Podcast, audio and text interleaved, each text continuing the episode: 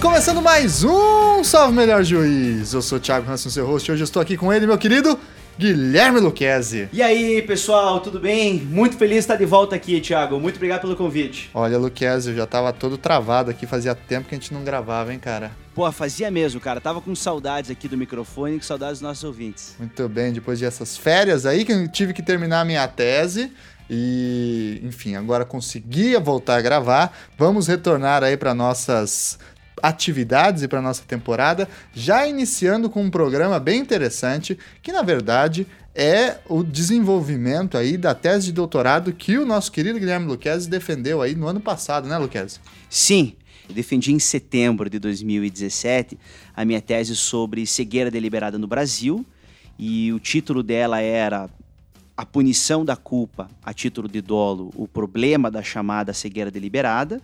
E de lá para cá o texto passou por uma série de ajustes e por sugestão da minha estimada professora Luiz Estelita, que estava na minha banca, alterei o título da tese e ela foi publicada agora pela editora Marcial Pons com o nome Punindo a Culpa como Dolo, o uso da cegueira deliberada no Brasil. Muito bem. E aí você, ouvinte, que já gosta de direito penal aí, já se interessou com essa conversa, saiba que você vai sair por cima nessa história. Porque o Luquezzi aqui vai trazer dois exemplares do livro pra gente sortear. É isso mesmo, Luquezzi? Exatamente, Thiago. Muito bem. Então é o seguinte: vão ser dois é, exemplares vão ser sorteados. Um exclusivamente para os nossos queridos padrinhos lá no grupo do gabinete. Você aí que não participa do padrinho da SMJ, vai lá, a partir de 10 reais você participa do nosso grupo e já pode concorrer com essa cópia do livro do Luquez. E outra cópia é para os nossos ouvintes de São Paulo. Atenção aí, pessoal de São Paulo, porque no dia 29 de agosto, daqui a pouquinho, portanto, uma quarta-feira, o grande Luquez vai estar lançando esse livro aonde, Luquez? Vai ser no Instituto dos Advogados de São Paulo. Fica na Avenida Paulista, 1294, no 19 andar bem do lado do MASP. E vai ser durante a semana que vai acontecer o seminário internacional do Instituto Brasileiro de Ciências Criminais. É, esse seminário vai acontecer num hotel ali muito próximo da Paulista, então saindo do evento a partir das 19 horas, vai ser um prazer receber todos os ouvintes que puderem estar lá em São Paulo prestigiando. Muito bem, então você que vai para o evento de BC Crim, já aproveita, dá um pulo lá, né? Ainda mais se você tiver ganhado o sorteio aí, já leva a tua cópia autografada pelo grande Luquezzi, tá certo? Para vocês que querem participar do sorteio em geral, é, vai ter link no post com todas as regras funcionando certinho, vocês se inscrevam lá. E você que é nosso ouvinte, nosso padrinho e nossa madrinha, aí as explicações vão diretamente no grupo do gabinete, tá certo? Muito bem, então antes da gente passar para a nossa discussão, que é sobre a tal da chamada teoria da cegueira deliberada, nosso recadinho de sempre, curta a página do Salve Melhor Juízo lá no Facebook, siga a gente no Twitter e no Instagram. E não deixe também, como disse, de contribuir com o padrinho. Ah, claro, ouça a gente lá no Spotify, no Deezer, em todos os sistemas de agrega agregadores de podcast e dê o seu like, a sua estrelinha pra gente lá no iTunes, que ajuda a gente a ficar em evidência, tá bom? Vamos lá então para esse papo.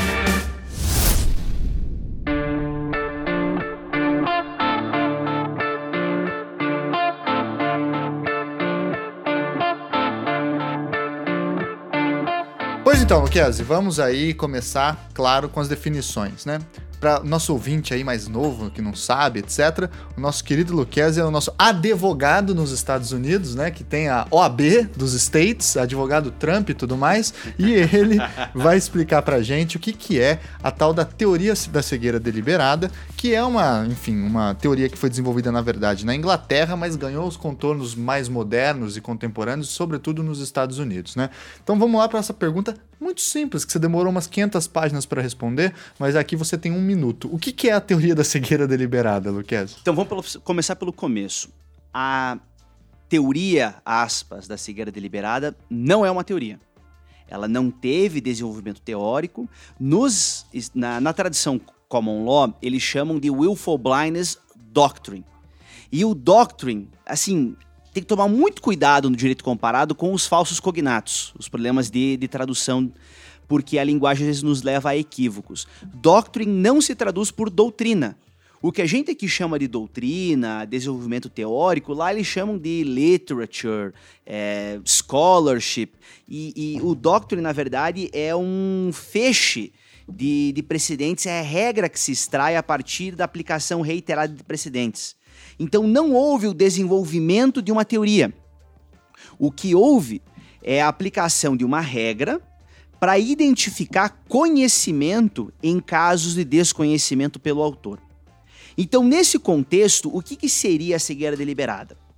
A cegueira deliberada é uma regra que permite que, dos crimes que exigem conhecimento, como elemento subjetivo para configurar a existência de crime na, no direito criminal da common law, é, é, a regra que permite que a gente identifique esse conhecimento nos casos em que o autor não tem conhecimento a respeito do fato mas que ele não tem esse conhecimento a respeito do fato em razão de uma decisão que ele tomou anteriormente por se manter ignorante, por se manter cego a respeito desses fatos.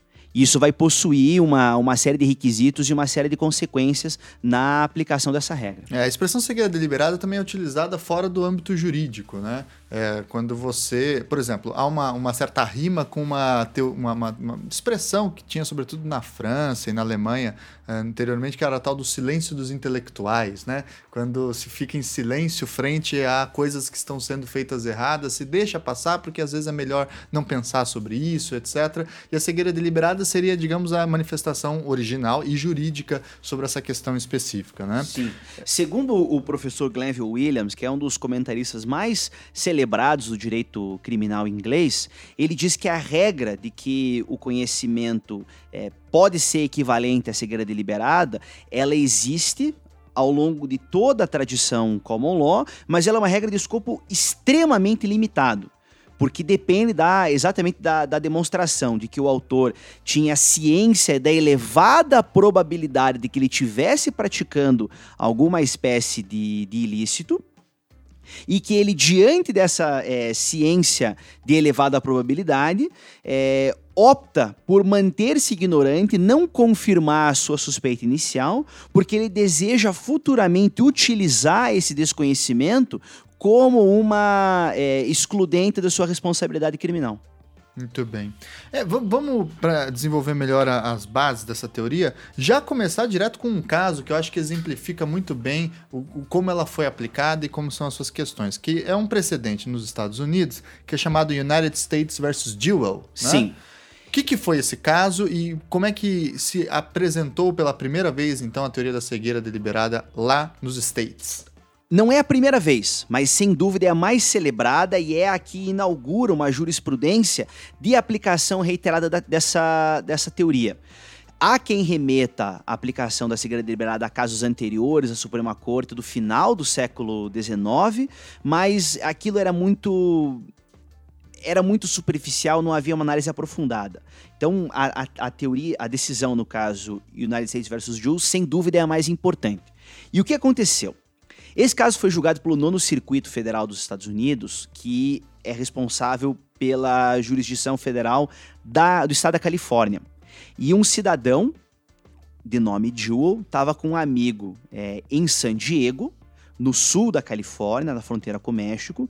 E foram eles... na Comic Con, provavelmente. Não sei se na Comic Con, mas eles foram um lugar muito próximo ali, que os turistas gostam muito. Eles alugaram um carro e foram até Tijuana. Grande Tijuana. É. Não sei o que foram fazer lá, mas consta... É, coisas listas, certamente. consta na decisão que em Tijuana, eles estavam num bar bebendo, e o Ju e o amigo foram abordados por um cidadão que ofereceu vender droga para eles. E eles disseram que não, muito obrigado, pelo menos é o que consta no processo, mas que, dado um, um tempo depois, o mesmo sujeito voltou e ofereceu uma oportunidade de negócio para eles. Ele disse assim: Cara, eu tenho um carro que eu gostaria que vocês levassem ele de volta até San Diego com vocês. Eu dou mil dólares para vocês, para vocês levarem o carro até esse endereço que está anotado aqui no papel e deixem o carro lá com o documento com a chave dentro do porta-luvas. Vocês topam? O amigo do, do, do Ju achou que aquilo estava muito estranho, mas o Ju disse que beleza, desde que ele pudesse dar uma inspecionada no carro antes. Ele foi até o carro e ele deu uma olhada por cima. Ele abriu o porta-luvas, olhou embaixo do banco, abriu o porta-malas e não viu nada. Dentro do porta-malas, ele viu que tinha um fundo falso, uma espécie de um compartimento secreto, mas ele pensou assim: ah, a polícia não vai olhar mais do que eu olhei e se deu por satisfeito. E topou. O cara é muito é, criança mesmo. É, né? é. né? Então ele topou, é, recebeu os mil dólares e foi atravessar. Falando, mil dólares, a gente tá falando de 1976. Era muita grana. Muita grana. E aí eles foram atravessar a fronteira. Ele foi atravessar a fronteira. Na hora que estava atravessando a fronteira, óbvio, né, que foi pego pela, pela, pela Border Control, pela polícia de fronteira. Não sei se alguém já teve a oportunidade de assistir a série Better Call Saul mas tem uma cena maravilhosa que mostra é, como que é o controle de fronteira entre os Estados Unidos e México. Numa cena que eles estão entrando com um caminhão de sorvete lá, é mais ou menos aquilo. E pararam, fizeram toda a fizeram toda a vistoria do carro e eles usam um cão farejador. E é óbvio que o cão farejador encontrou cerca de, é, acho que era mil quilos de maconha dentro do fundo falso que estava no, que tava no. Caraca, não no era um fundo falso, era um porão falso. Pois então, é. mil quilos de maconha? Caraca. É, é, era muita maconha que encontraram lá dentro. Então talvez eu esteja errado quanto aos mil quilos, mas era, era uma quantidade grande. E ele foi condenado por tráfico de drogas. E aqui eu preciso fazer uma, uma explicação preliminar. Os processos criminais nos Estados Unidos, a gente já mencionou isso em, em alguns episódios anteriores os, os casos lá são julgados pelo tribunal do júri os casos criminais. Existe um direito de todo acusado de ser julgado pelo júri e é comum. Seja crime federal, que não envolva crime doloso contra a vida, ele vai ao tribunal do júri. Mas a decisão dos jurados lá é diferente da nossa aqui. Em vez de votar em quesitos com depósito de cédula numa urna, lá os jurados discutem e as decisões precisam ser tomadas por unanimidade. E o jurado lá não é obrigado a conhecer ou acreditar na representação da regra jurídica que é feita pelos advogados. O juiz lá é o julgador de direito e o jurado julga apenas os fatos. Então o juiz dá instruções para os jurados. Ele diz assim: é, para que vocês possam condenar por tráfico de drogas, vocês precisam decidir que há prova suficiente no processo é, de que o acusado conhecia, sabia da existência de drogas dentro do porta-malas. Porque precisa haver, então, o chamado, nós vamos mal traduzindo, o chamado dolo, né? A vontade de cruzar com é, drogas. Né? Muito cuidado aqui. O direito americano desconhece a figura a do, dolo. do, dolo. Então, lá eles exigem conhecimento. Knowledge o nome mesmo. é, o nome é knowledge. Isso está no, no, nos códigos penais estaduais e está também no título 18 do Código Federal Americano, que é onde está toda a, a, todo o regramento referente ao direito criminal federal. E lá o elemento subjetivo exigido não é vontade, não é propósito, é conhecimento. Significa que o agente precisa saber que ele está transportando alguma espécie de droga. Só que aí o juiz dá uma outra instrução. Ele diz que a acusação vai cumprir o ônus da prova dela se ela demonstrar que, embora o acusado não conhecesse, não soubesse da existência de, de drogas no carro, ele tinha ciência da elevada probabilidade de que tivesse droga dentro do carro e ele não confirmou a suspeita dele por uma decisão consciente em se manter ignorante. Então, caso o Estado demonstre, caso a acusação demonstre que é, essa circunstância está presente, esse desconhecimento intencional está presente, vocês podem condenar como se ele soubesse. Ou seja, o fato dele ter visto o fundo falso, assim, ah, ninguém vai olhar isso aqui, então também não vou olhar. Isso aí foi ele ter escolhido ser ignorante. Exatamente, questão. exatamente. E ele foi de fato condenado. E o caso United States vs. Joe foi julgado em 76 pelo tribunal, digamos, seria o órgão equivalente ao Tribunal Regional Federal Americano, e essa instrução foi questionada pela defesa. E por maioria, esse foi um caso importante porque ele foi julgado em composição integral pelo tribunal e por uma maioria ampla, por 11 votos a 4, salvo engano, eles decidiram que aquela decisão era sim, é, aquela instrução, perdão, era sim compatível com as regras do direito americano e que o desconhecimento poderia equivaler ao conhecimento naqueles dados casos. E essa é uma decisão interessante, porque remete ao direito inglês, remete a alguns precedentes é, das cortes inglesas. e das próprias cortes americanas, mas ele tem um dissenso muito forte por parte da, do então juiz Anthony Kennedy, que acabou de se aposentar. O, o, Kennedy era juiz do, do nono circuito federal, depois ele veio a ser nomeado pelo Reagan como é, Justice da Suprema Corte Americana e ele se aposentou agora no dia 31 de julho. E ele deu um dissenso muito forte e traz argumentos bastante convincentes, é, os quais eu, eu adoto no, no meu livro, contrários a possibilidade de configuração do conhecimento no direito americano. Então, a gente vê que no Brasil a gente está transportando uma teoria americana que sequer é pacífica, que sequer é unânime, mesmo lá ela é questionada, mesmo lá ela sofre críticas importantes. Muito bem, então a gente tem essa ideia aí que é, como você disse, escolher voluntariamente não se informar sobre é, uma determinada situação para não ser responsabilizado civil ou criminalmente. Isso Exatamente. Poderia ser mais ou menos essa a dinâmica. A questão que fica é justamente um ponto fundamental que você tocou, que é o fato de nos Estados Unidos não haver exatamente um direito penal central ou geral, em virtude do federalismo específico deles. Então não há uma parte geral do Código Penal como há aqui, né? Não há uma coisa é, integrada, fechada. E lá eles têm termos como purpose, knowledge e recklessness, que é diferente do que nós chamamos de dolo, dolo direto, né? Dolo eventual, culpa e assim por diante. Mas ainda assim a gente tentou traduzir essas questões para cá. Então, antes da gente falar desse problemático processo de tradução, explica para gente o que, que é mais ou menos o sistema de formulação da culpa é, nos Estados Unidos. Vocês podem perceber que estou tomando muito cuidado para não falar em direito penal americano e sim em direito criminal. Lá eles chamam de, de criminal law, e isso é muito diferente da nossa tradição jurídica, que opta por utilizar o referencial da sanção para definir o marco desse ramo do direito.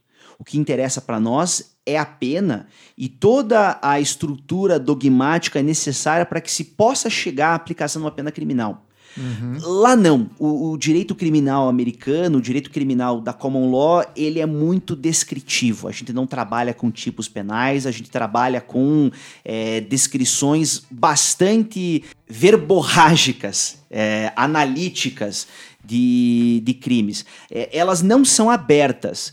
É muito preciso. A linguagem ela é detalhista em excesso. E, e isso é um problema. É... E o interessante é que não existe um direito criminal americano. A gente consegue referir pelo menos 52 direitos penais americanos. Que é o número de estados, mas é, é, são 50 estados e tem um direito criminal para cada estado. Cada estado tem o seu próprio código. E é interessante que o código lá é penal, mas eles chamam de direito criminal, uhum. ao contrário de nós. E existe ainda uma legislação criminal federal. Só que além de tudo isso, eles têm um, um documento que se chama Model Penal Code, o Código Penal Modelo, ou podemos traduzir como um Código Penal Uniforme, que ele foi criado por uma associação de juristas é, que estavam preocupados com a reforma da legislação penal nos Estados Unidos. E esse código modelo foi elaborado como um modelo que pudesse vir a ser adotado pelos estados. E curiosamente ele não foi adotado por nenhum estado integralmente.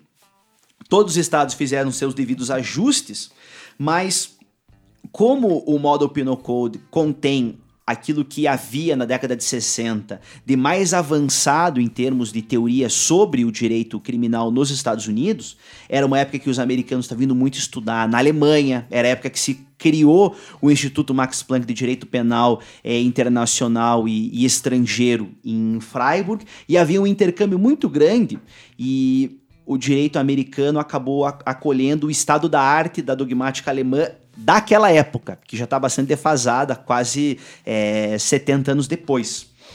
Mas é, por ser um documento bastante avançado, esse é o direito criminal que a gente aprende na faculdade de, na faculdade de Direito nos Estados Unidos.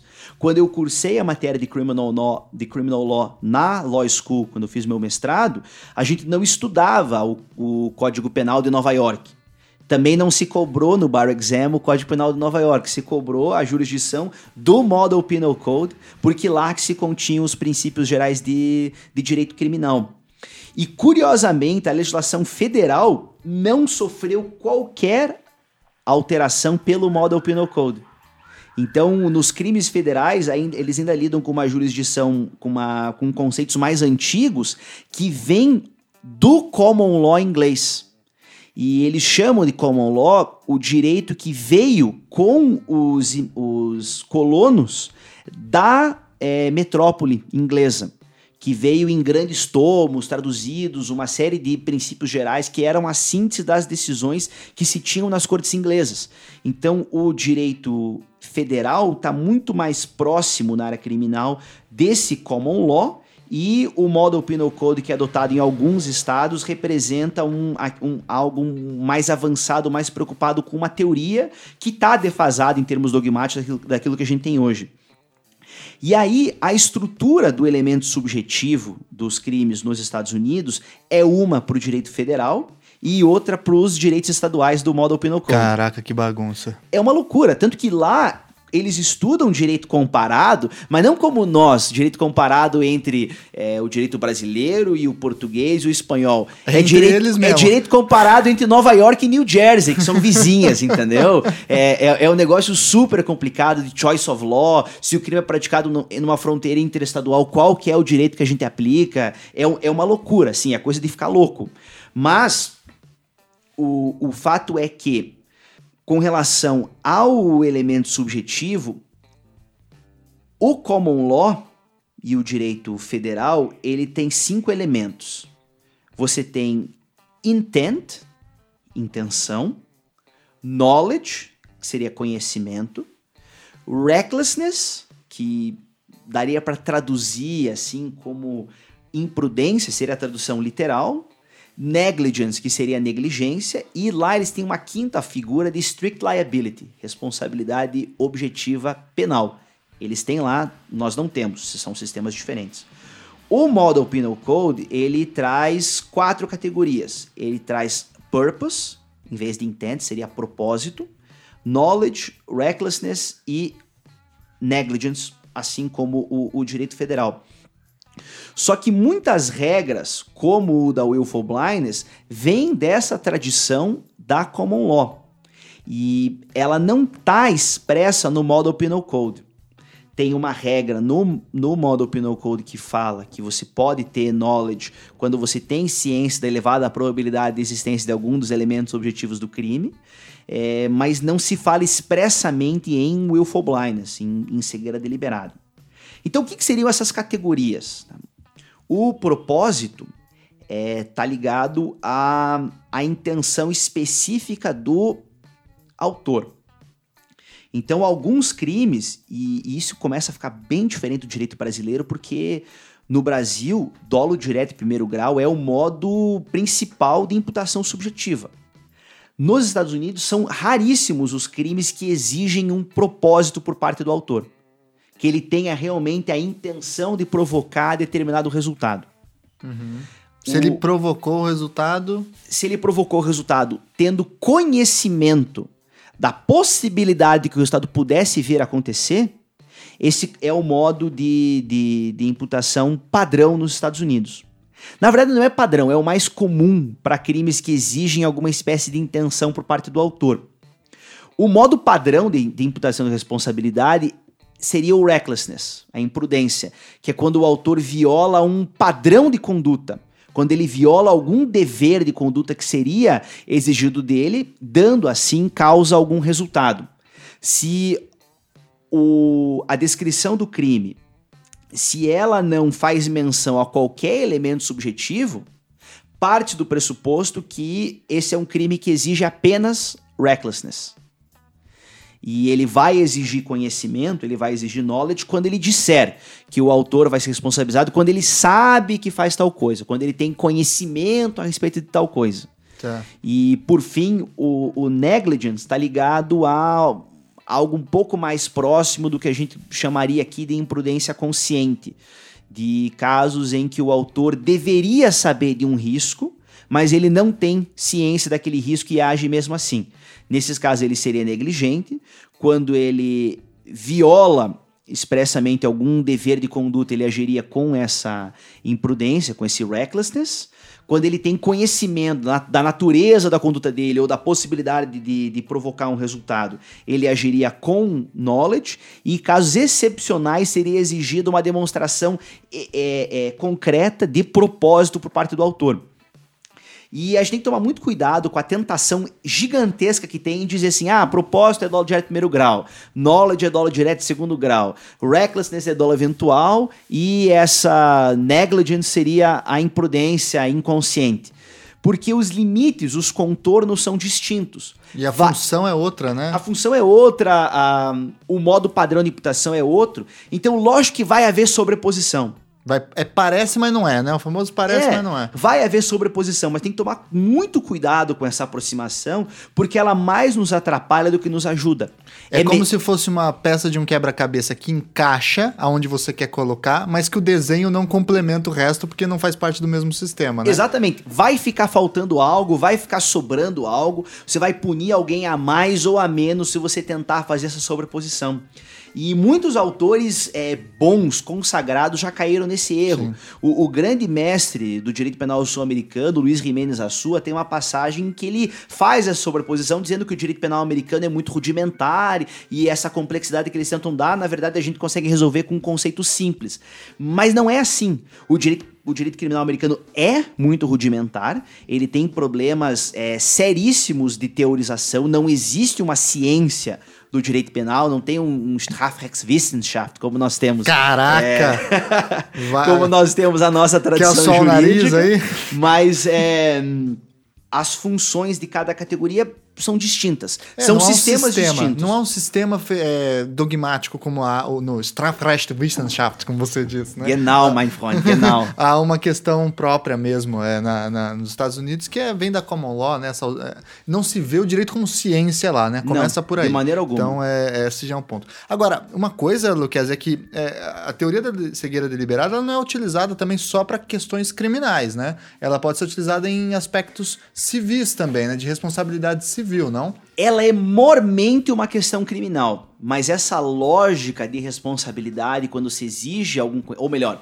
essa lógica de querer demonstrar a presença de conhecimento mesmo onde não há conhecimento, já foi adotada em outros casos. Eu estava mencionando o Justice Kennedy e ele tem um dissenso super importante em 2000 e 10 na Suprema Corte americana, num caso que envolve quebra de patente. Isso, que é o caso Global Tech Inc. versus SEB SA, né? Exatamente. Esse é um caso super curioso, porque envolve quebra de patente de uma fritadeira por imersão. É, tinha uma empresa... Não é uma air fryer, então? Não, é não, não, não, não, não. Ela é mais gorda do que air fryer. é... E o caso lá é que havia uma empresa americana que tinha desenvolvido uma patente a respeito de um determinado modelo de fritadeira e essa patente foi simplesmente desconsiderada por uma empresa estrangeira, uma empresa é, asiática que seria essa SEB SA. E a SEB disse que até imaginava que pudesse haver uma patente, mas não foi lá confirmar e decidiu fazer uma fritadeira igual e acabou violando a patente da Global Tech. E nesse caso, a Suprema Corte, por maioria esmagadora, por, é, por oito votos contra um, vencido apenas o Justice Kennedy, eles dizem que é um, um, princípio já reiterado do direito criminal americano a noção de que conhecimento pode estar presente mesmo onde não há expressamente conhecimento. E aí eles aludem a toda a decisão no caso é, de U que a gente mencionou há pouco. E que essa mesma lógica, então, poderia ser plenamente adotável nesse caso. No âmbito civil. E aí o, o Justice Kennedy faz um dissenso bastante vigoroso E é curioso ele ser o único, o único dissidente, porque normalmente ele vai aderir a uma maioria. Você tem quatro justices conservadores, quatro justices liberais, e ele é o que chama de swing vote. Ele vai ora para um lado, ora para o outro, conforme o caso. E nesse caso ele estava sozinho contra os outros oito. É, e ele acaba dando dizendo, dizendo que cegueira deliberada é um absurdo, que não tem nada a ver com o direito americano, e ele resgata todos os argumentos do dissenso que ele fez lá para dizer que é, quando a lei exige conhecimento, conhecimento é conhecimento efetivo, conhecimento que ele diz real.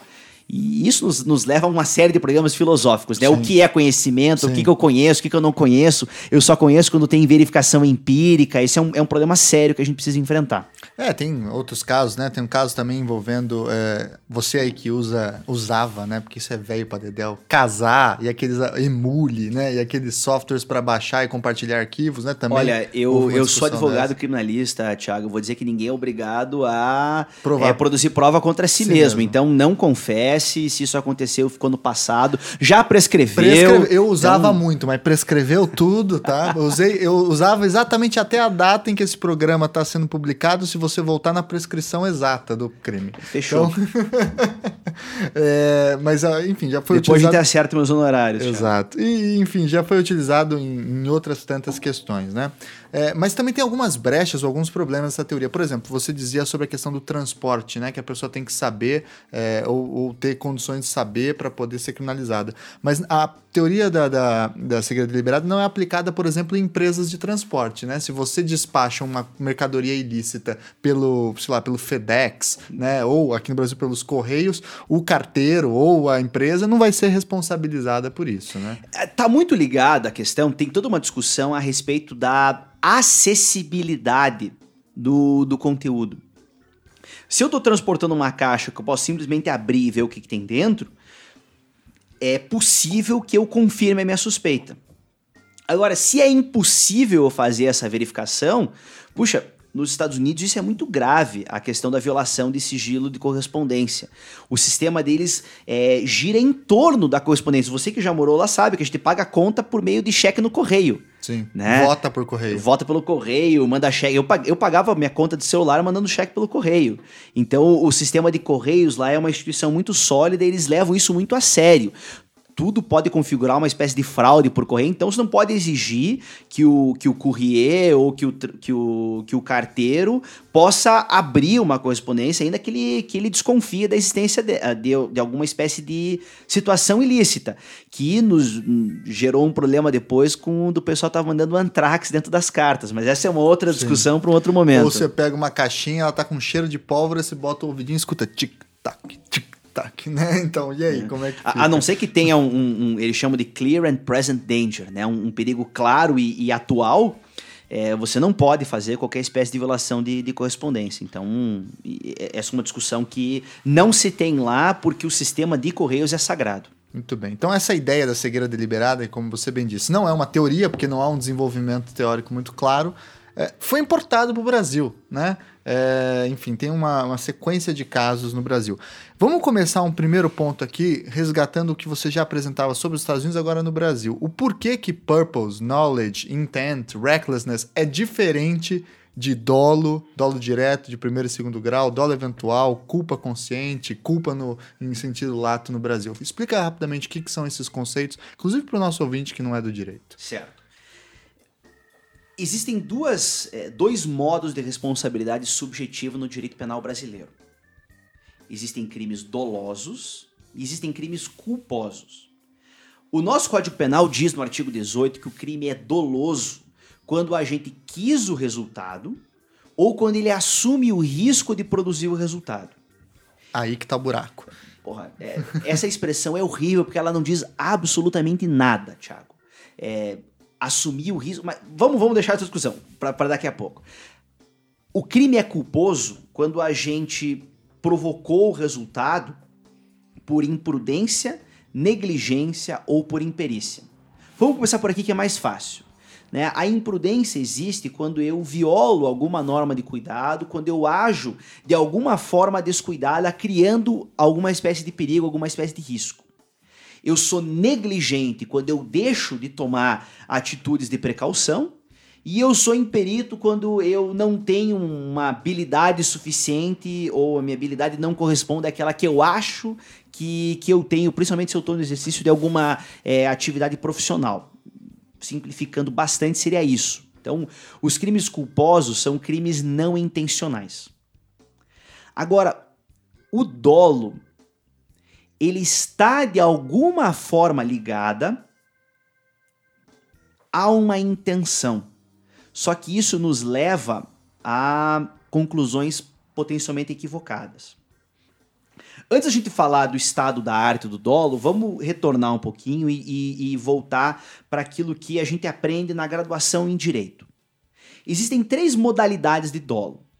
Existe o dolo direto, que pode ser de primeiro grau ou de segundo grau, e existe um terceiro dolo, que seria o eventual. O dolo direto de primeiro grau tá ligada à minha intenção, ao resultado que eu quero provocar. Então, quando eu pego uma arma de fogo, atiro alguém, atiro em alguém e mato aquela pessoa, eu matei aquela pessoa com dolo de homicídio direto de primeiro grau.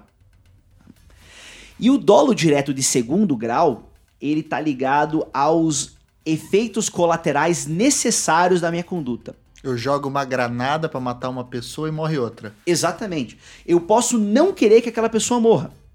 Pode ser que a pessoa que eu tô matando ele seja minha mãe, seja meu irmão. Mas como ela é um resultado obrigatório da minha conduta, eu tenho dolo direto. Mas esse é um dolo direto de segundo grau. E a modalidade de dolo mais difícil para nós é o chamado dolo eventual. O dolo eventual está ligado a situações em que eu não tenho um propósito claro, ou melhor, o meu propósito não é o de provocar eventual resultado, mas em que eu sou tão responsável por, por aquele resultado como se eu o quisesse. Dirigir bêbado e atropelar uma pessoa. O dirigir bêbado é um problema, Thiago, porque veja só, se você está dirigindo e você se envolve no acidente, logicamente você está expondo outras pessoas a risco, mas você está se auto-expondo a risco também. Então é muito complicado dizer que a pessoa que está dirigindo bêbada aceita é, assume o risco de se envolver num acidente, porque ela estaria se auto-expondo a risco também. Ela acredita que com as habilidades dela ela vai conseguir evitar aquele resultado, ela acredita que ela dirige muito melhor do que ela realmente, realmente dirige, ela acredita que bêbada ela vai conseguir frear a tempo. Esse é um problema é, de difícil ajuste. É uma Sim. questão de consciência né, da pessoa, né? que é muito difícil de você materializar e sistematizar. Né? Exatamente. E a gente pode dizer Aí isso o, os nossos professores de graduação ensinam desde sempre para os alunos que a diferença entre o dolo eventual e uma culpa em que o autor é, representa a possibilidade de risco, mas ele confia que aquele risco não vai se ocorrer, que a gente chama de culpa consciente, é uma espécie de atitude interna por parte do autor. Quando o autor olha para aquela situação e diz, né, se acontecer, aconteceu, ele vai lá e age, e se o resultado acontecer, ele aconteceu. Então ele vai ser imputado ao autor a título de dolo. Ele vai responder por um crime doloso. Por outro lado, se ele acredita que ele vai conseguir evitar aquele resultado, e ele acredita que ele vai conseguir evitar, mas ele eventualmente não evita o resultado e dá a causa a ele, essa seria a diferença clássica entre dolo direto e dolo eventual, que estaria defend... Eh, que é defendida desde sempre por autores como Nelson Hungria, dizendo que o Código Penal adota uma teoria do consentimento para distinguir dolo de culpa. Quando eu consinto com o resultado, eu tenho dolo, quando eu não consinto, eu tenho culpa. Só que isso é problemático, porque não corresponde à realidade. Tem um penalista muito famoso alemão chamado Lachmann, que ficou ele é muito lembrado por um exemplo que ele desenvolveu e passa a ideia equivocada de que a única coisa que ele desenvolveu foi esse exemplo. Mas ele é um exemplo muito célebre muito, e muito interessante. Digamos que tem duas pessoas, tem dois fazendeiros e eles veem lá longe uma menina com uma bola de cristal na mão. E um fazendeiro aposta com o outro. Ele diz assim: Eu sou tão bom atirador que eu aposto com você todas as minhas posses, que eu consigo atirar e acertar naquela bola de vidro que está na mão da criança. E o outro aceita a aposta, ele vai lá, atira e erra o tiro. E acerta na cabeça da menina e ela morre. Ele consentiu com aquele resultado? Não. Ele não aceitava a possibilidade de causar aquele resultado, ele não queria aquele resultado, porque se ele errasse, é, é um resultado duplamente não quisto. Não só ele não queria matar a menina, como ele não queria perder todas as posses que ele tinha. Mas é muito difícil a gente dizer que ele não agiu com dolo. Ele tinha conhecimento da probabilidade ou de uma elevada possibilidade que ele pudesse vir a errar e acertar a menina. E ele assumiu esse risco mesmo assim. E ele não levou a sério um risco que ele deveria ter levado a sério. Então as circunstâncias de fato dão a ele um certo compromisso com o resultado. Não é um compromisso volitivo, mas a consciência né, gera um compromisso cognitivo com a possibilidade de resultado. Então aquele resultado vai poder ser atribuída a ele reduzindo aqui é, em muito o grau de complexidade com relação a isso. Então, a fórmula do nosso Código Penal, o crime é doloso quando a gente quis o resultado ou assumiu o risco de produzir o resultado, ele nos leva a conclusões falhas. E aí vem a tal da teoria da cegueira deliberada com o objetivo de tentar suprir alguma dessas falhas. Né? A gente poderia dizer, em alguma medida, que é, é, é uma teoria que busca se apresentar no momento em que há uma ausência de prova que comprova o dolo, né? ela apareceria como uma forma de suprir essa ausência é, ao argumentar que o réu tinha motivos suficientes para suspeitar do que estava fazendo. É, seria mais ou menos essa função da cegueira deliberada no direito brasileiro? Se a gente for relembrar aqui o texto do Robert Merton, funções manifestas e funções latentes, eu diria que a cegueira deliberada tem funções manifestas por parte da jurisprudência quando aplica essa, essa categoria. A função manifesta seria permitir a responsabilização do indivíduo por dolo eventual, onde a teoria do dolo eventual não conseguiria alcançar aquela situação. Só que isso nos gera um problema. Por quê? Porque o Código Penal nos dá mais ou menos o contorno para identificar onde está o dolo. E nessa hora, o artigo 18, que define dolo e culpa, não é o artigo mais importante do Código Penal nesse contexto. Tem o artigo 20 que fala sobre erro de tipo. O que, que é erro de tipo? Quando eu estou em erro quando eu estou em uma situação de ignorância, de desconhecimento de alguma circunstância elementar ou objetiva a respeito do fato, esse desconhecimento pleno a respeito do fato exclui o meu dolo. A situação, por exemplo, e, e esse é um exemplo que a, do, que a doutrina traz muito, do sujeito que atira num espantalho que está no alto de um morro, e aí o espantalho dá um grito e cai, porque não era um espantalho, era um senhor chinês fazendo Tai Chi Chuan. Né? Nesse bizarro. caso. É igual aquele, aquele outro exemplo bizarríssimo que tem do cara que se fantasia de viado na mata, né? E toma um tiro do outro achando que era uma, um, um animal, mas não é, né? Nossa doutrina é, é, muito criativa na hora de desenvolver esses exemplos. E esse é um exemplo muito legal, porque mostra que o sujeito está em erro sobre uma situação de fato, e o erro exclui o dolo. O que significa que o conhecimento é uma circunstância essencial para a configuração do dolo essencial. Se você não tem conhecimento, você não consegue ter um domínio a respeito da tua conduta. Você não tem domínio a respeito da direção da tua conduta, de qual resultado você vai provocar. E o desconhecimento permite a responsabilização por culpa, mas a responsabilização por culpa é excepcionalíssima no nosso Código Penal.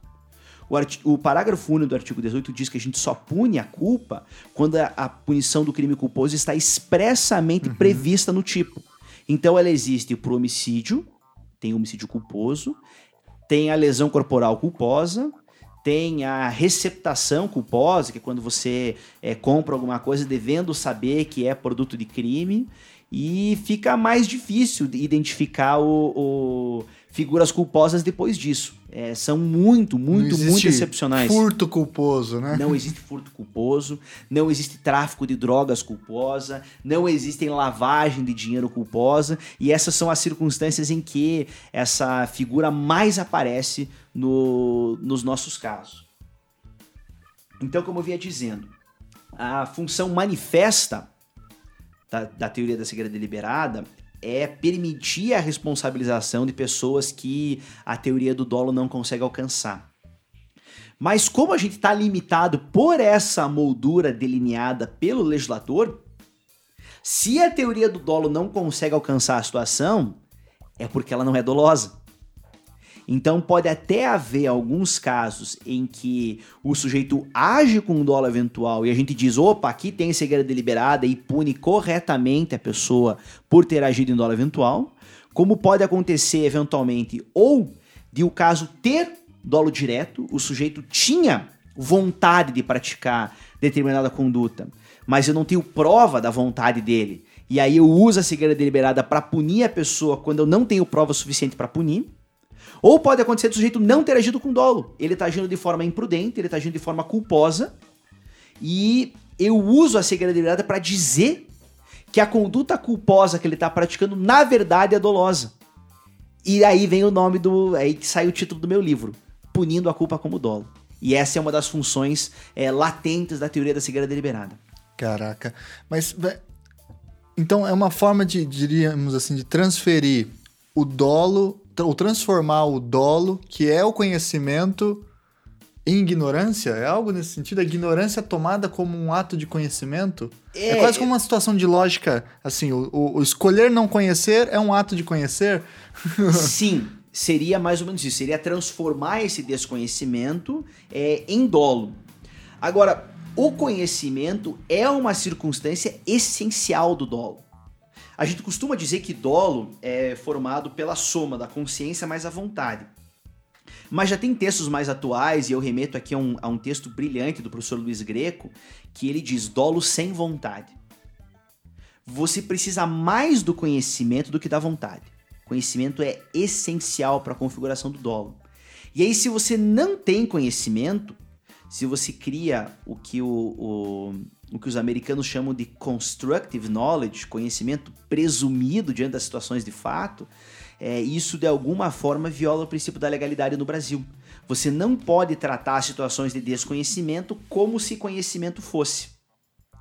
Essa regra existe no direito americano, lá funciona, ela é criticada, mas é uma regra que existe e tem sido aplicada. Nós não temos nenhuma regra que permite que a gente trate situações de desconhecimento como se conhecimento fosse. Tem alguns crimes que vão colocar um elemento subjetivo diferente, dizendo que o sujeito deve saber. Quando o Código Penal diz sujeito deve saber, ali ele está permitindo que situações de possível conhecimento, é, de dever de conhecimento, o sujeito pode responder ainda que ele não conheça. Mas nos casos em que não tá, que não, que não há essa expressão deve saber que é excepcionalíssima, você precisa lidar com o conhecimento. Agora, o conhecimento não corresponde a uma verificação empírica. Conhecimento pode ser um dado normativo. A gente pode normativizar o conhecimento a partir de circunstâncias de fato. Por exemplo? Vamos usar um exemplo de caso que eu tenho é, citado no livro. É um caso que foi julgado na Justiça Federal é, da quarta região, aqui no, no, nos estados do sul do, do, do, Brasil. Relator, juiz federal Sérgio Fernando Moro, do Tribunal Regional Federal da quarta região. How convenient. É. O, o juiz Sérgio Moro, ele julgou um caso que envolvia um sujeito que era proprietário de duas caminhonetes. Era uma F1000 e uma F250 da Ford, bruto caminhãozão. E ele alugou um desses caminhões e se colocou à disposição para fazer serviços de frete para uma, uma prestadora, para uma tomadora do serviço. E eles conduziram esses dois veículos até a fronteira com o Paraguai, no Foz do Iguaçu, em Foz do Iguaçu. Ele deixou o carro lá, voltou, não olhou dentro da caçamba para verificar o que, que tinha e estava dirigindo o carro de volta. Foi, foram parados os dois pela Polícia Rodoviária Federal e encontraram cigarros contrabandeados dentro da caçamba dos dois veículos. Pelo que eu vi no texto que você falou, foram 62 mil maços de cigarro, né? O bicho pita Coisa mesmo, né? pra caramba. É igual né? aquele vídeo lá do cara que pita muito, né? Tem 50 mil maços no carro. Certamente não era somente para consumo pessoal, né? Ele não tava fazendo um estoque Pra para resto fumar depois. né? É, mas o que acontece? Na hora que aprenderam o carro, ficou demonstrado que a caçamba do veículo tinha passado por alterações que tinham colocado prateleiras de madeira para melhor acondicionar o cigarro. E como ele permitiu que o veículo desse passasse por essas transformações, ele não precisa abrir dentro da caçamba para saber que está transportando cigarro.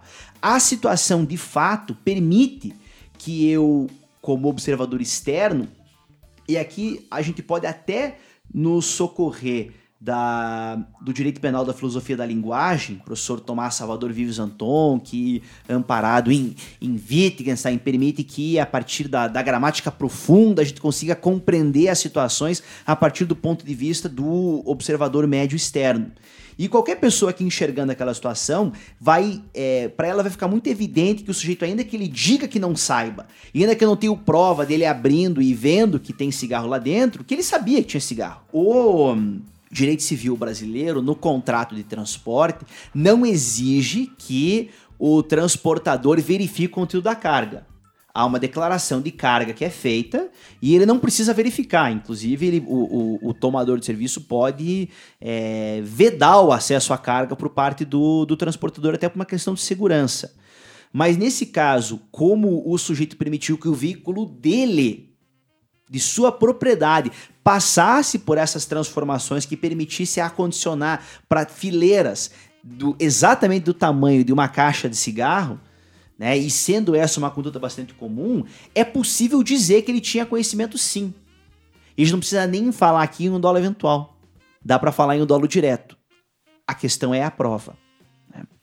Então você não precisa é, presumir conhecimento. Você não pode, aliás, presumir conhecimento.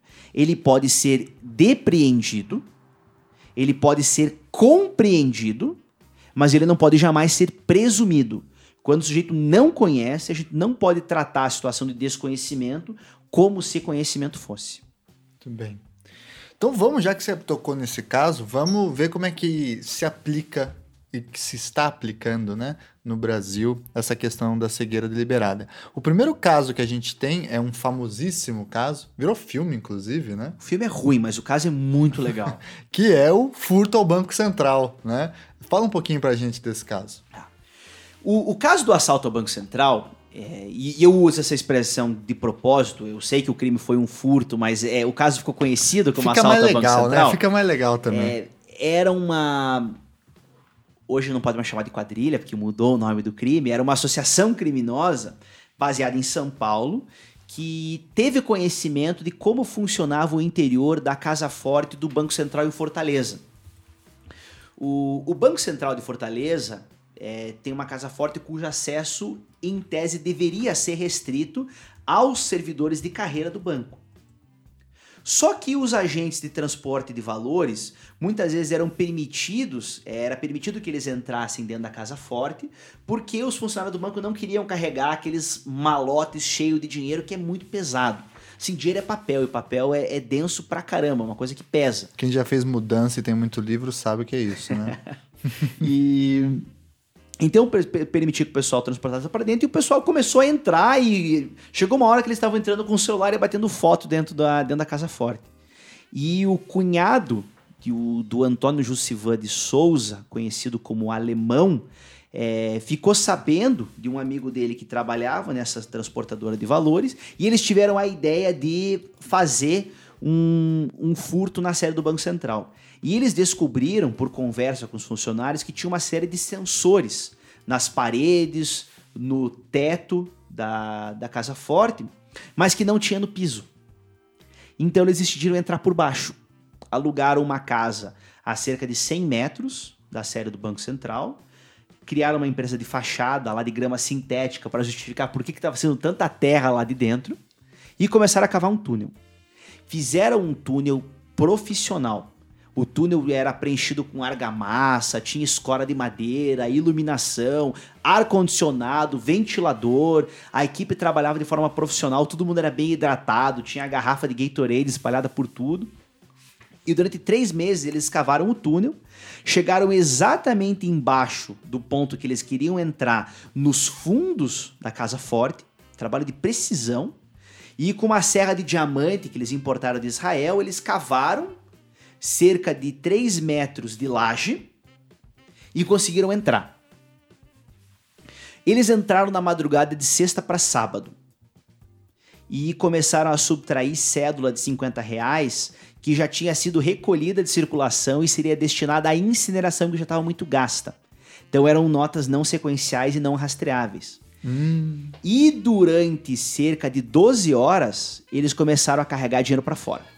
12 horas levando dinheiro. 12 horas levando dinheiro. Estima-se que eles tenham tirado 3 toneladas, o equivalente a 164 milhões de reais. Em notas de 50. Em nota de 50.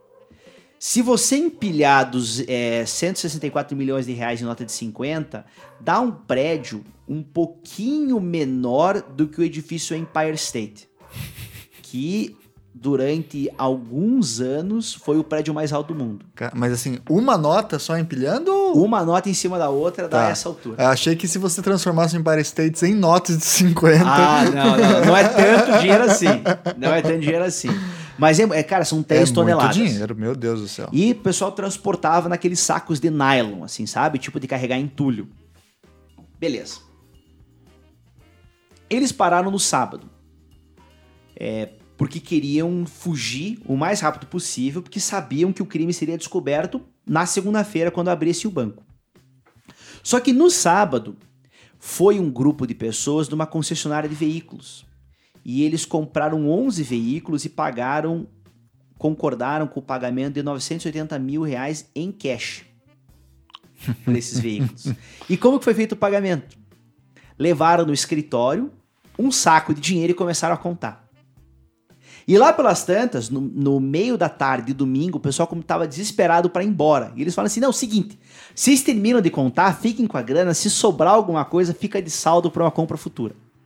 E foram embora. Carregaram os carros num caminhão cegonha. E quando eles estavam já mais ou menos em Minas Gerais, saindo lá de Fortaleza e indo até São Paulo, o motorista do caminhão percebeu que o chefe dele, que estava no banco ao lado, estava muito nervoso, toda hora fazia ligação no celular ou parava para falar em orelhão. E numa dessas horas ele foi olhar dentro dos carros que ele estava transportando. E ele viu que tinha uns, uns, sacos pesados nos bancos de trás dos carros e que quando ele tirou o saco, o banco estufou. Porque estava cheio de nota de 50 reais dentro do estofamento dos bancos. Ele se desesperou, o primeiro posto de polícia que ele viu, ele jogou o carro lá dentro e saiu com o braço erguido, falando: Olha, acho que meu chefe tem uma coisa que ele quer contar para você. Prenderam o pessoal, apreenderam os veículos e chegaram nos donos da concessionária. E os donos da concessionária foram condenados por lavagem de dinheiro. E o juiz federal, na sentença, ele diz que. Era o Moro também? Não, não era o Moro, mas calma. Tem um é, plot twist aí. Tem um, tem um plot twist. Por quê? O, o juiz federal, o doutor Danilo Sampaio, ele diz na, na decisão que ele reconhece que seria impossível que os donos da concessionária soubessem que o dinheiro vinha do furto ao Banco Central. Impossível. Porque não tinha rolado Porque ainda. Não, o fato não era, não era de conhecimento público, né? Não, não, não tinha como. Mas eles certamente sabiam que o dinheiro tinha alguma origem ilícita. Afinal, ninguém chega com um saco de nylon cheio de notas de 50 e fala assim: então, tó, pega aí, sobrar é teu. É, porra, é bizarro, né? E o problema tá na fundamentação dessa decisão. Ele faz algumas considerações gerais sobre a lavagem de dinheiro, e aí ele começa a falar do tipo subjetivo da lavagem de dinheiro. Aí o que, que ele faz? Ele abre aspas na decisão dele e transcreve ipsis literis, inclusive as notas de rodapé, seis páginas de um artigo do Sérgio Moro. Ele Ah, olha o plot twist aí. né? O Sérgio Moro é um personagem central nessa história.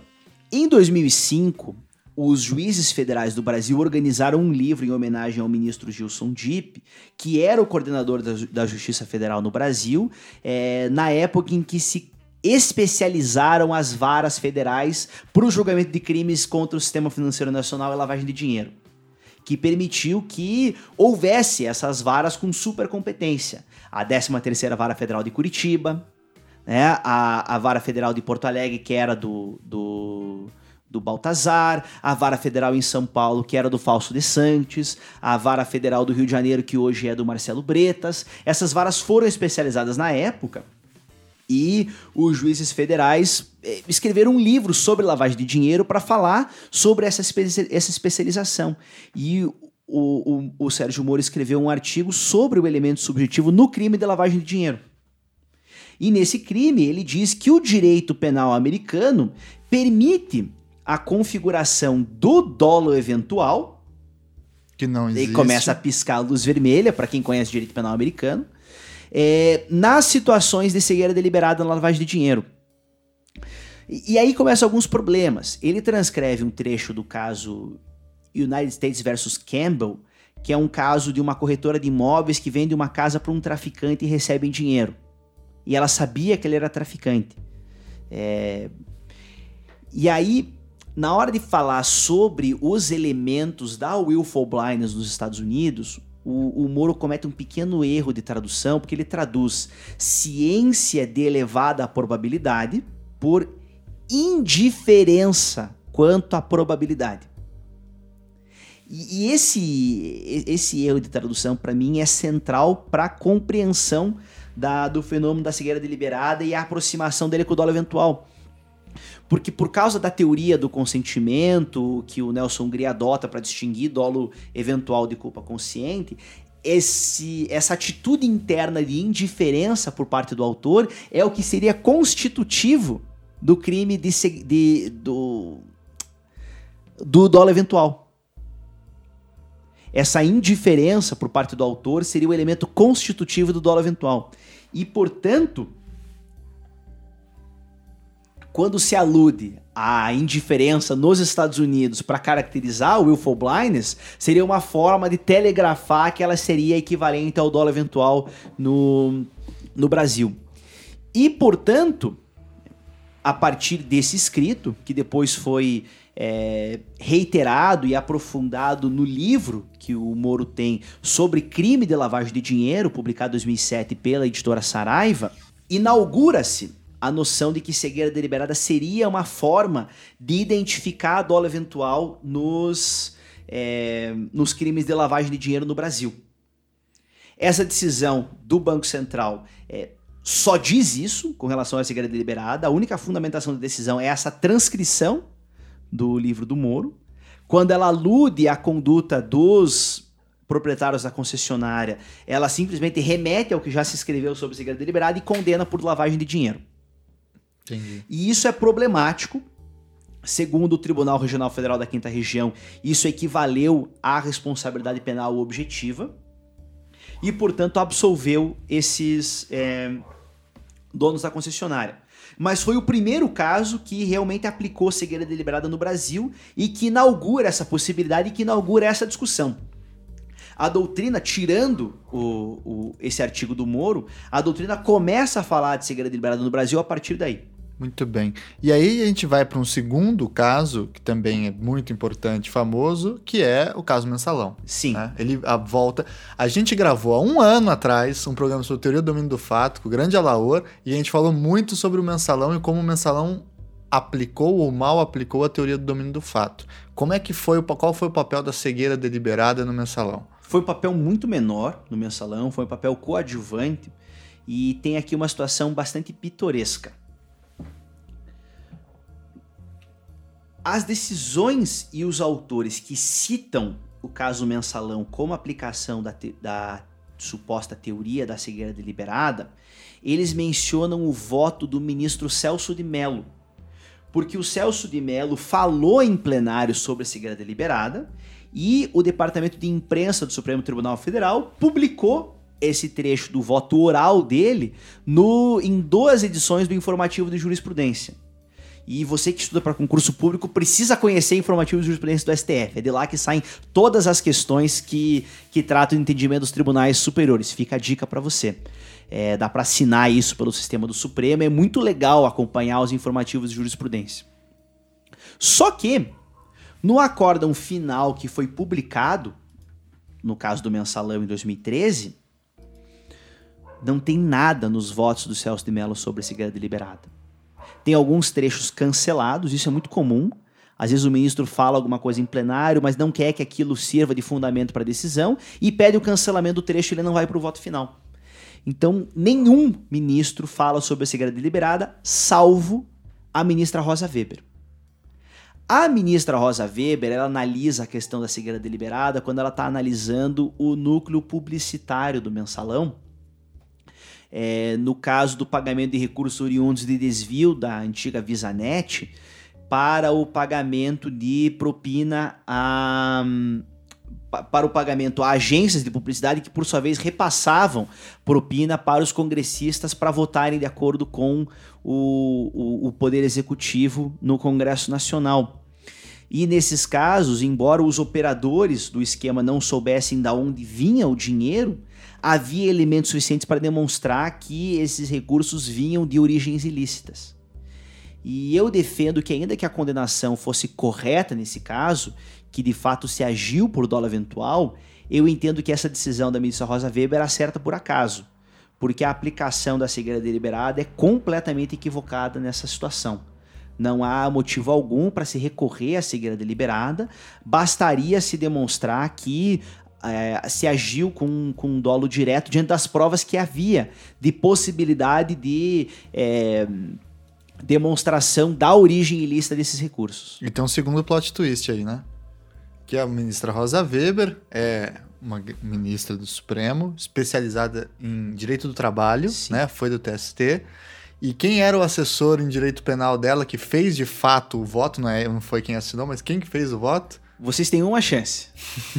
Juiz Federal Sérgio Fernando Moro. Ou seja, é. quem placou. O, e, é, e é interessante porque as decisões citadas pela, pela Rosa Weber, naturalmente, como muito provavelmente o, o, autor da minuta de voto, que é aprovada pelo ministro, né, mas o autor da minuta de voto muito provavelmente foi o, o juiz Sérgio Moro, porque o período em que ele estava lá coincide, as decisões citadas são as mesmas, e em casos posteriores em que o Moro, como aquele que eu citei da, do transporte de cigarros, os casos citados são os mesmos. Ele cita o Campbell, que está no, no artigo dele, ele cita casos da Suprema Corte Espanhola para falar sobre a aplicação de ignorância deliberada na Espanha. Então ele tem uma estrutura e, uma, e conclusões muito semelhantes.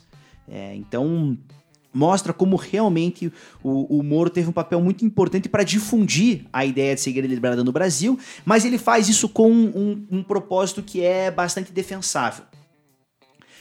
O crime da lavagem de dinheiro é um, é um crime bastante complexo. É aí que eu queria chegar, porque só a, nos avizinhando a questão da Lava Jato, cujo principal crime, não é o principal, mas um dos mais importantes crimes que a Lava Jato investiga é a lavagem de dinheiro, né?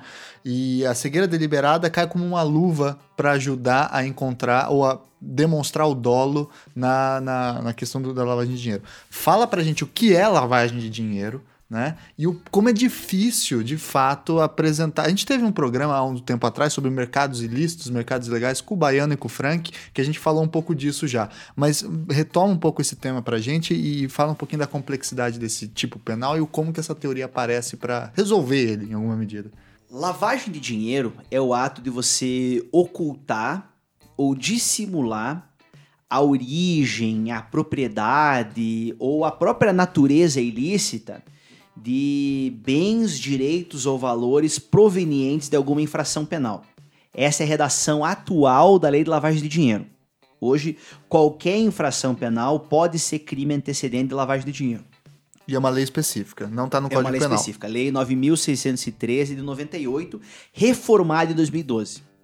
Mas antes de 2012, nem todo crime podia ser crime antecedente de lavagem de dinheiro a gente tinha um rol taxativo de crimes que poderiam ser antecedentes de lavagem de dinheiro.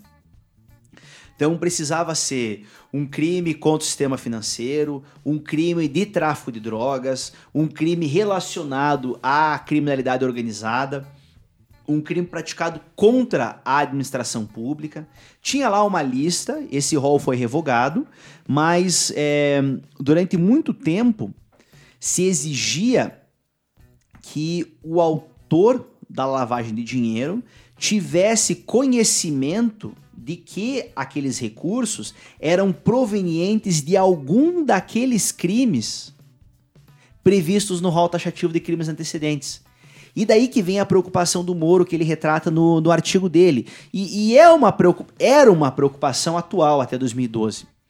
Porque os lavadores profissionais de, de os lavadores profissionais de dinheiro, eles, em geral, não buscavam conhecer qual era a origem do recurso. Inclusive, sequer era bem visto o lavador que fazia muita pergunta.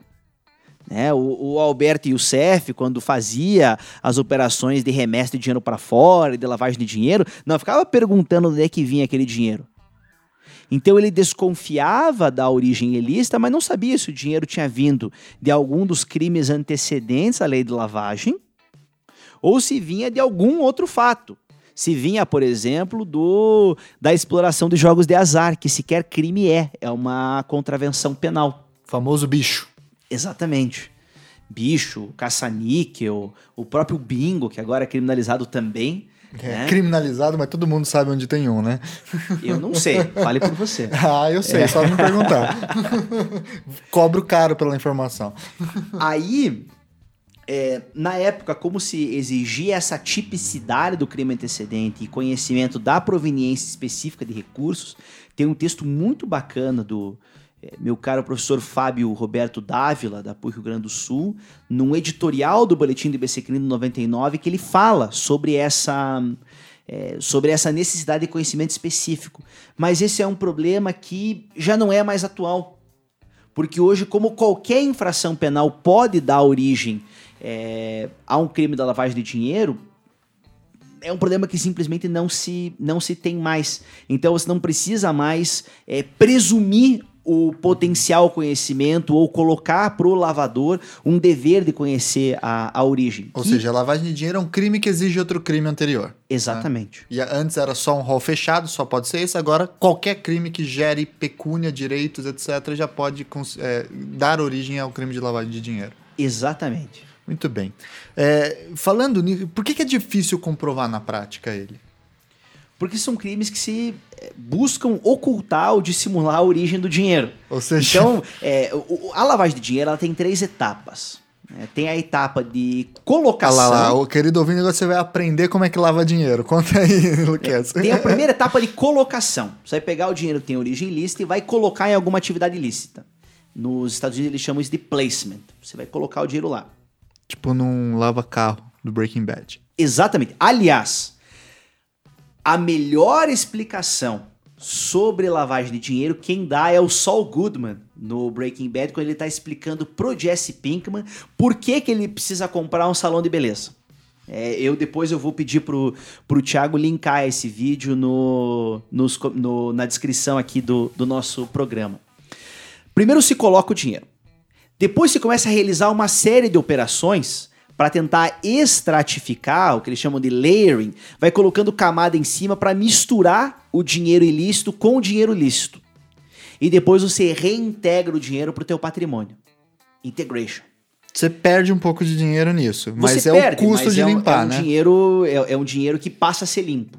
É um, é um, dinheiro que, pelo menos, tem a aparência de limpo, porque você nunca vai conseguir limpar o dinheiro que tem origem criminosa. Uhum. É, é, e por isso, como ele passa por essas operações complexas, é muito difícil de você comprovar. Ou pelo menos era. Hoje em dia, né, com as inovações tecnológicas, com o mundo passando por uma quarta revolução industrial. Sistema bancário inteiro informatizado, né? E vários sistemas diferentes de controle da informação. Com, o compartilhamento de informação pelos mais diversos órgãos de controle faz com que a gente seja monitorado a todo momento. O nosso cartão de crédito comunica tudo para os conselhos econômicos. Quando a gente coloca o CPF na nota para receber algum crédito depois de ICMS, isso vai também para um banco de dados oficial. Toda vez que a gente passa com o nosso carro por um pedágio, isso vai para um banco de dados oficial. Quando a gente sai do país, quando a gente compra dinheiro para ir para fora, todas as nossas transações econômicas realizadas de maneira eletrônica que é a tendência no Brasil hoje. Ninguém usa dinheiro em espécie, quase, é uma coisa muito rara, e é quase como se o uso do dinheiro em espécie fosse criminalizado.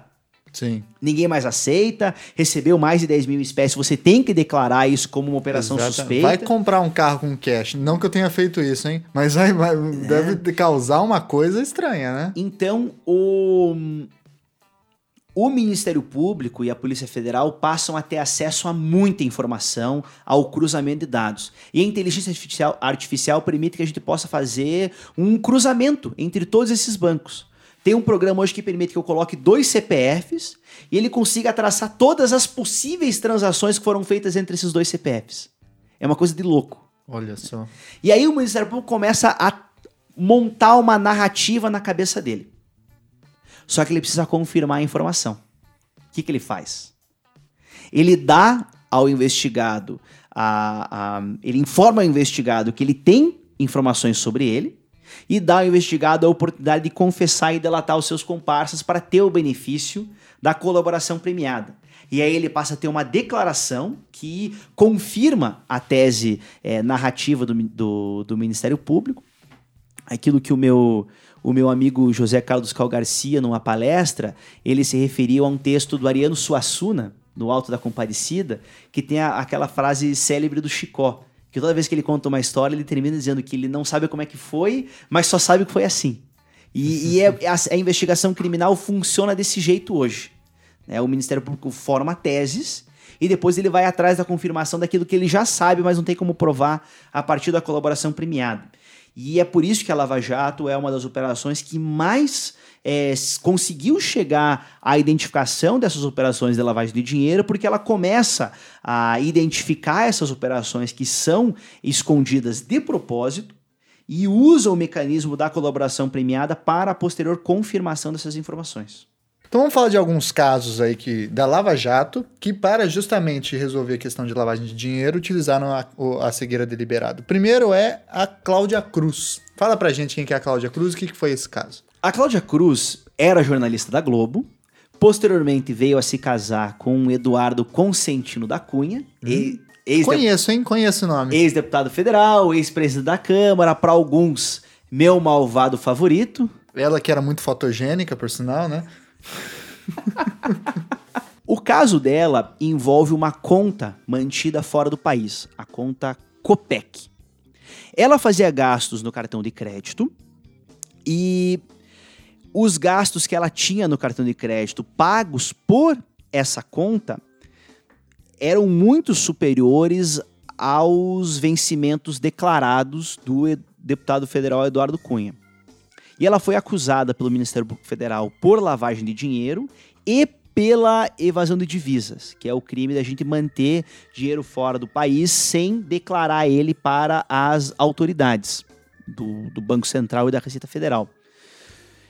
E ela foi absolvida pelo Sérgio Moro pelos dois crimes. Ele entendeu, curiosamente, a sentença dela não fala de cegueira deliberada. Ele fo- ela foi absolvida pelas duas acusações. Então a Cláudia Cruz foi acusada pelo Ministério Público tanto de lavagem de dinheiro quanto por evasão de divisas pela manutenção dessa conta fora do país e pelo fato de essa conta ter sido utilizada para receber dinheiro oriundo de corrupção eh, praticada pelo ex-deputado federal Eduardo Cunha. Só que, curiosamente, ela foi absolvida pelo juiz Sérgio Moro na sentença julgada aqui em Curitiba na 13ª Vara Federal. E a sentença não menciona a cegueira deliberada. Mas o Ministério Público recorreu, disse que ela agiu com cegueira deliberada tanto, tanto com relação à lavagem de dinheiro quanto com relação à evasão de divisas. E o recurso foi parcialmente provido, agora muito recentemente, pelo Tribunal Regional Federal da Quarta Região. Ela foi absolvida da lavagem de dinheiro, que diz que não havia prova de que ela deveria desconfiar que o dinheiro na conta tinha alguma origem em eventual ato de corrupção praticado pelo Eduardo Cunha, mas ela foi condenada sim pela por cegueira deliberada com relação à evasão de divisas. Porque como ela sabia da existência da conta, ela assinou os documentos lá atrás para abertura da conta, mas nunca assinou uma declaração de capital brasileiro no exterior que é devida com relação à posição do dia 31 de dezembro de cada ano, é, ela deveria saber, agiu com dólar eventual, quanto à não declaração. E ainda que ela dissesse que todas as finanças dela eram controladas pelo marido, quanto a essa questão de evasão de divisa, ela tinha conhecimento. E, e me chama a atenção, nesse caso, a maneira como se refere à figura da mulher.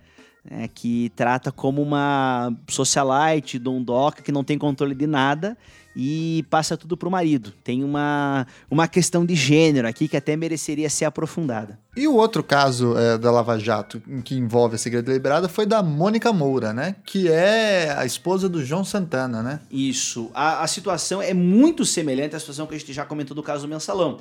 Era o uso de agência publicidade como uma forma de lavar dinheiro e também é, fazer pagamentos ilícitos. Pessoal da publicidade aí, né? Fica pois é, esperto, é, hein, pessoal? Se, se cuidem. Abraço pra turma do Braincast aí. No caso dela, é, ela tinha uma atuação também na atividade do marido. Ela não era só a esposa do João Santana, mas ela alegou não conhecer a existência dos atos de lavagem de dinheiro. Mas ela foi condenada por cegueira deliberada porque ela deveria saber que estava usufruindo de, uma, de, de, um padrão de vida que seria incompatível com os rendimentos listos declarados que ela tinha. Muito bem. E, Luquezzi, aí a gente vai para aquela última pergunta dentro dessa compreensão dessa teoria, que é o seguinte: qual que é a relação dessa teoria se é que é uma teoria que a gente já viu que não é, na verdade, né? Do uso dessa concepção, vamos usar esse termo, de cegueira deliberada, com o domínio do fato, que a gente já trabalhou, né? Como que essas duas teorias estrangeiras, você vê a relação entre elas, porque parece que às vezes elas se juntam para é, resolver uma questão, elas estão sendo mal usadas, bem usadas, como que é o teu balanço sobre isso? É muito revelador que ambas essas teorias tenham tido uma relevância maior a partir do julgamento do caso do mensalão, que realmente foi um marco do nosso, nosso sistema penal brasileiro. Eu pesquisei no meu doutorado 65 decisões, acórdãos, então eu excluí aqui a sentença de primeiro grau, mas eu pesquisei 65 decisões que aplicaram segredo deliberada desde o caso do assalto ao Banco Central em 2007 até o dia em que eu decidi parar a pesquisa empírica porque eu precisava inscrever a tese, que foi metade de 2016. Nesse período eu achei 65 decisões e antes de 2013, antes do acordo do mensalão, foram pouquíssimos os casos. Tinha o assalto ao Banco Central, tinha algumas decisões esparsas do Tribunal de, São, de, de Justiça de São Paulo e muitos casos, curiosamente, no Tribunal Regional Eleitoral de Rondônia, que tinha um juiz federal lá na composição do quórum que gostava muito de segredo deliberada e queria aplicar para todos os casos de compra de voto, corrupção eleitoral. Mas a, o mensalão realmente foi um marco que deu uma notoriedade para a teoria. E da mesma forma como o domínio do fato, embora o domínio do fato tenha tido um papel protagonista para a condenação do ex-ministro-chefe da Casa Civil José Dirceu por presumir conhecimento diante da posição que ele ocupava, de, diante da posição que ele ocupava dentro daquela organização político-partidária, a cegueira deliberada tem um contorno semelhante. Porque também se prescinde da demonstração de prova de conhecimento a respeito de uma situação para poder aí não justificar a, a condenação como na teoria do domínio do fato, mas sim para demonstrar a existência de um elemento subjetivo que é essencial para o crime, no caso, o, o dolo. E nós temos visto como essas teorias têm sido aplicadas, não no caso do mensalão, mas agora em casos posteriores, de modo complementar. Você utiliza o domínio do fato para provar que, pela posição hierárquica do sujeito, Vamos pensar aqui num dirigente empresarial. Pela posição hierárquica, ele não teria como não saber do fato. E aí você usa a cegueira deliberada para dizer que, por causa desse dever de conhecimento e por causa desse é, é, esse não conhecimento, seria propositado. E aí que ele agiu com dolo. Caraca, é um Master Combo punitivo, então. E tem mais. Né? E A- não é só isso. E não é só isso. A professora Luiz Estelita tem escrito muito, e ela publicou um livro pela mesma coleção que, que eu, na, da editora Marcial Pons, que o nome é Responsabilidade Penal dos Dirigentes Empresariais por Omissão. Para os nossos ouvintes que não são da área do direito, é importante contextualizar que o crime pode ser praticado tanto por uma ação comissiva, quanto por uma omissão de ação. Por fazer ou deixar de fazer. Exatamente. Num lado, o, o- o- a lei vai dizer matar alguém é crime, se você mata alguém é crime. E por outro lado, ela vai dizer deixar de prestar socorro. Essa é uma omissão. Mas tem alguns crimes que vão ser comissivos por omissão. Pelo ato de você se omitir, é como se você tivesse cometendo crime. Caraca, isso... dá um nó na cabeça da gente, hein, moço? Não, porra, é, é- é super complexo. Mas tem alguns exemplos mais fáceis. Digamos que você tem uma babá que quer matar uma criança. Hum. Aí a babá vê que a criança tá se afogando, e em vez de ela ir lá e matar a criança, ela simplesmente deixa de prestar socorro para aquela criança. Como ela tá numa posição de garantidor, como ela tem um dever de, de salvar a criança, essa omissão dolosa dela, ela deixar de salvar a criança, é responsável pela morte. Então ela vai responder não por omissão de socorro, mas ela vai responder como se ela tivesse matado a criança. Entendi. E a gente pode pegar essa mesma estrutura, e o Ministério Público tem feito isso, e transportar para dentro da empresa.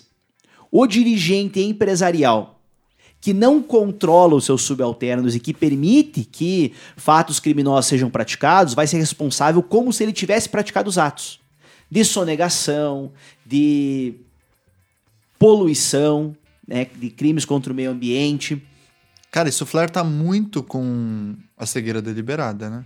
Então, daí se usa o super mega ultra combo. Porque se diz, existe a estrutura da responsável por omissão. Ele deveria ter feito algo e não fez. Ele não conhecia e o desconhecimento dele não é crível por causa da posição hierárquica que ele ocupa, domínio do fato. E o desconhecimento dele certamente foi propositado. Ele não quis saber, ele criou mecanismos para evitar o conhecimento dele para poder alegar depois que desconhecia e poder dizer que não agiu com dolo. E aí, dolo no cara. Então você usa tudo isso para punir uma pessoa que rigorosamente não fez nada. E há, evidentemente, alguns casos em que essa responsabilidade é possível, mas, como a gente está falando aqui de uma omissão imprópria, né, de um crime comissivo por omissão, que o sujeito, por não agir, responde como se ele tivesse agido, naturalmente os contornos disso são bastante rígidos. E a Heloísa Estelita trata exatamente de quais são os requisitos.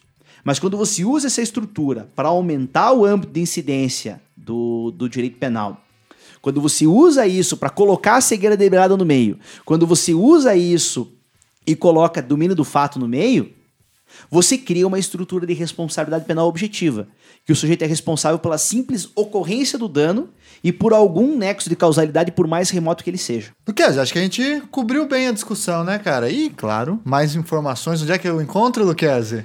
O livro Punindo a Culpa como Dolo está publicado pela editora Marcial Pons. Eu vou pedir para o Thiago linkar direto para a página do livro, mas o nosso ouvinte que quiser pode concorrer ao livro sendo um padrinho do Salvo Melhor Juízo Exatamente. ou comparecendo no dia 29 de agosto em São Paulo, na sede paulista do Instituto dos Advogados de São Paulo, Que horas? às 19 horas da noite.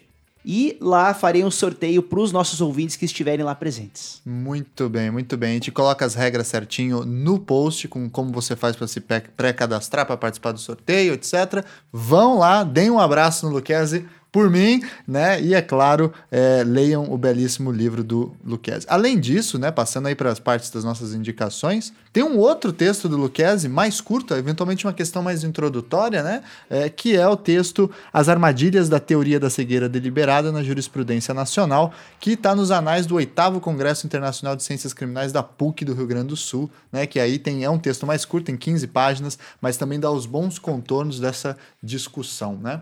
Mais alguma indicação, Luquez, você que conhece tanta bibliografia estrangeira sobre o assunto, algo que vai alimentar a cabeça do nosso ouvinte além do seu texto? Tem. Nós temos alguns textos é, interessantes do direito americano, um texto de direito é, penal brasileiro, Dolo Sem Vontade, escrito pelo professor Luiz Greco. Já foi citado aqui, inclusive, né? Ele está menciona... ele tá publicado numa coletânea em homenagem ao professor José Souza de Brito na... em Portugal, mas você encontra esse texto na internet com facilidade. O segundo texto. Sem cometer cegueira deliberada? Sem cometer caso? cegueira deliberada, ele está disponibilizado oficialmente.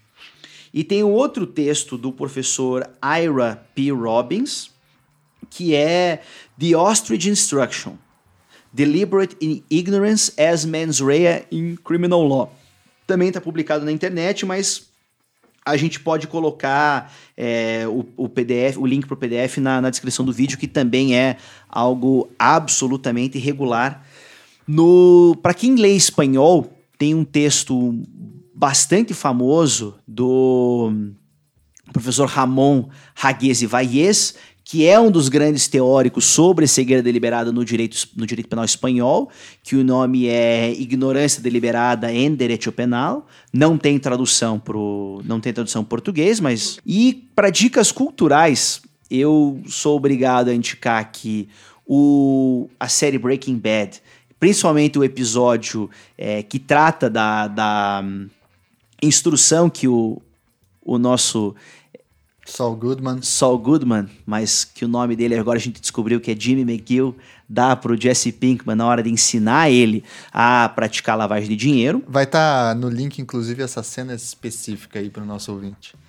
E eu indicaria para vocês ainda sobre o caso do assalto ao Banco Central. Não gosto do filme, eu mencionei, o filme não é legal, ele vai para um viés psicológico que acaba deixando de lado os aspectos mais interessantes. Mas tem uma série publicada no estado de São Paulo em 2015, 10 anos depois que o, que o fato aconteceu, chamada Os Toupeiras. É uma série de cinco é, artigos, todos online, que contam nos mínimos detalhes o que aconteceu. Tem entrevista do, de alguns dos membros da quadrilha que foram presos, tem entrevista de advogado. É um, é um trabalho muito legal que o Estadão faz. Legal, muito bom, muito bom. Então acho que é isso, né, cara? Lembrando então, você ouvinte de São Paulo, não perca o lançamento do livro do nosso grande Luquezzi e, é claro, acompanhe aí nossos programas que voltaram agora para o segundo semestre de 2018, às segundas-feiras, a cada 15 dias, tá certo? E esperem aí que em breve vai ter muitas novidades aqui no SMJ. Vamos dar um tchau então aí, Luquezzi? 3, 2, 1 e... tchau, tchau! tchau. tchau. Valeu, um abraço, pessoal!